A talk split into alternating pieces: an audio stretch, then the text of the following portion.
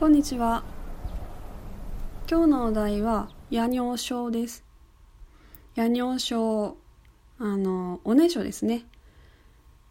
えっ、ー、と、私は、実は中学校、中学校2年生までおねしょしてたんですよ、ずっと。もう小学校の時はほぼ毎日おねしょしてましたね。だからおむつ履いて寝てましたね。うん。で、まあ朝起きたらべちょべちょなんですよね。で、お風呂入る時間ももうないから、うちんちシャワーなかったんでね、お風呂炊いてからやってたら大変なんで、もう、あの、べちゃべちゃのおむつなりパンツなりを履き替えて、あの、そのまま学校行ってたんですよ。わーって乾くんでね。多分めっちゃ臭かったと思うんですけど、うん。でその夜尿症っていうのがあの私兄弟がいるんですけど妹と弟いるんですけど妹と弟も夜尿症やったんですよずっと。うん、おねしょ3兄弟やったんですけどもうねあの、大変でしたよ。めちゃ臭かったです部屋の中。うん毎日も干してられないですからね。家にはおばあちゃんしかいないしおばあちゃんそんな毎日お布団干すの大変やからうん。うんそうだったんです。ずっと悩んでたんですよね。で起きれないんですよ。夜中に。目が覚めなくって。だから最処方としては夜寝る前にお茶とかジュースとかお水とかは飲まない。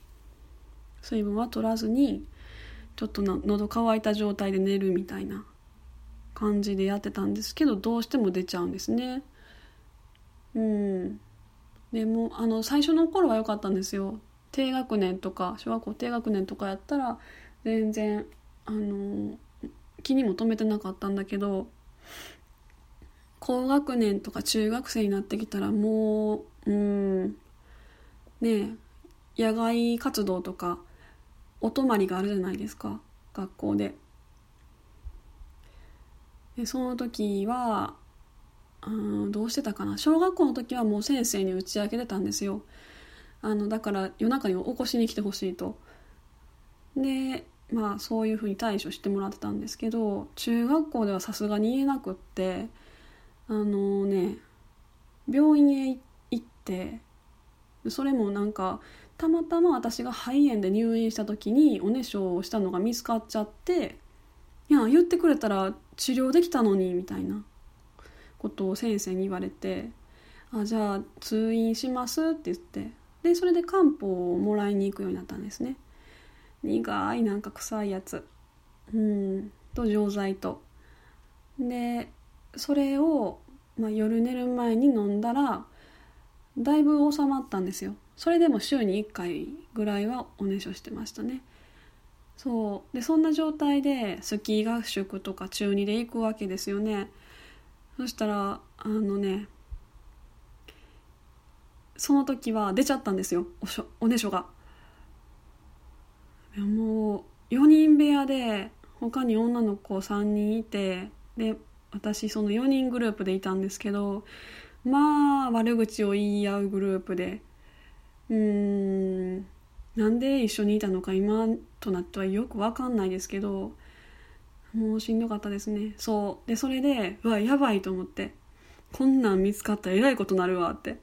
仲間外れもええとこですよね。だからね隠しましたよ。どうやって隠したかっていうとあの、まあ、合宿なんでそのシーツとか布団とかは部屋のもので片付けて部屋の前に出しておく。で宿の人がファーって集めていくみたいな感じでこう全部をホテルの人がやってくれるとかそういうんじゃないんですよね。だから自分たちでやらないといけないんですけどああもう私がやるから全部やっとくわみたいな感じでちょっといい子を演じてる子みたいになって全部自分がやったんですよ。だからもうみんなさっき着替えに行っといてみたいな感じで部屋からバーって追い出してでもうその日私午前休んだんですよ。ちょっと体調悪いからちょっとこれ片付けながら待ってるわみんなのことって言って。そう。実習サボって。うん。うわーってシーツ剥いででもうもう知らんと思って。ペンって廊下に出して。ししてましたね。で聞いたら妹もそんな感じやったらしくって全く同じことしたって言ってましたね。妹も出ちゃったんですって。うん。でいつ止まったかですよね。でこれねすごい不思議なんですけど私と妹と弟のおねしょが治ったのが同時期なんですよ。3人とも中3で治ったとかそういうんじゃなくって私が中3妹が中1弟が小学校3年やったかな。の時にピタッと止まったんですよ。だからほんまに同時ですよね。足並み揃えておねしょしなくなったんです。もう完全にこれ何か原因があるじゃないですか。何やろ何やろってずっと考えてたんですけどちょうどねその時うちの親離婚したんですよ。離婚してから治ったんですよ。私たちのおねしょ。で、うん、今から考えるとですけど、えー、母父おばあちゃんがいてで大体家の仕事はおばあちゃんがしてくれてたんですけどあのねお父さんが家事とか育児とか全然しない人だったんですよ。うん。週末も何やったらツーリング行っちゃっておらへんみたいな感じでもう家事のこととか全然家のことは一切もうお母さんに任せてたし家にはもうお給料5万円しか入れないみたいな、まあ、母はねあの経済力あったんで全然大丈夫だったんですけど。だからその,、まあ、あの母はねその職場でのストレスとか持って帰ってくるし家でもストレスがあるわけですよ。私らわがままやったし。でもうねなかなかの圧力があったわけですね。母からの。そりゃそうですよね。辛かったと思います母も。でそういうおそらくですけどそういうストレスやったんかなと思ってます。で、まあ、おばあちゃんは、えー、私が中学校1年生ぐらいの時にいなくなってでお父さんは家事手伝わない。おばあちゃんが亡くなっても。で中3になって離婚いよいよ離婚ってなった時にお母さんがねなんかつきものが落ちたように穏やかになったんですよねその時から。うん。突然なんか怒り出したりしなくなったんですよ。そうそう。いつ怒り出すかわからないっていうストレスが多分私たちにはあったんですね。あの家族全員で私たち兄弟と母。であのリビングでくつろいでる時にいきなり怒り出すことがよくあったんですね。で机の上バーって全部ガシャガシャって物落として「ええ加減しいや」みたいな。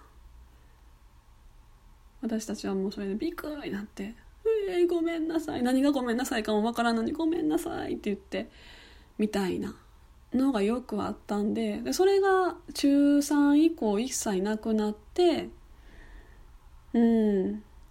なんかスッとしたんでしょうね私たちは。おねしょが治りましたね。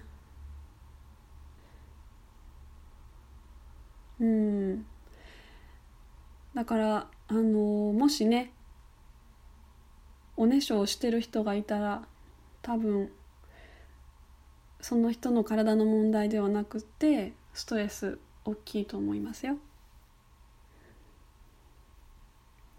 私だって大人になってからも23回おねしょしてるんですけどもう本当にうわ久しぶりにやってしもたみたいな感じですけどあのやっぱりねそういう時仕事にストレス感じてた時なんですよね。うん。私大阪で2回したんだもんでしょ。ストレスやったんでしょうね。そう。子供の時はもう全然気づかないんですよ。おしっこがちょろちょろってお尻の方にこうツーって伝っていってる感覚とかも全然わかんない。朝起きたらびちゃびちゃみたいな感じ。なんですけど大人になってからのおねしょはねあの感覚がこう分かりますね。で4割ぐらい出てから あってなって起きるみたいな感じでしたね大人のは。うん。ちょっとあの汚い話でしたけど。これぐらいにしときます。聞いてくださってありがとうございました。さようなら。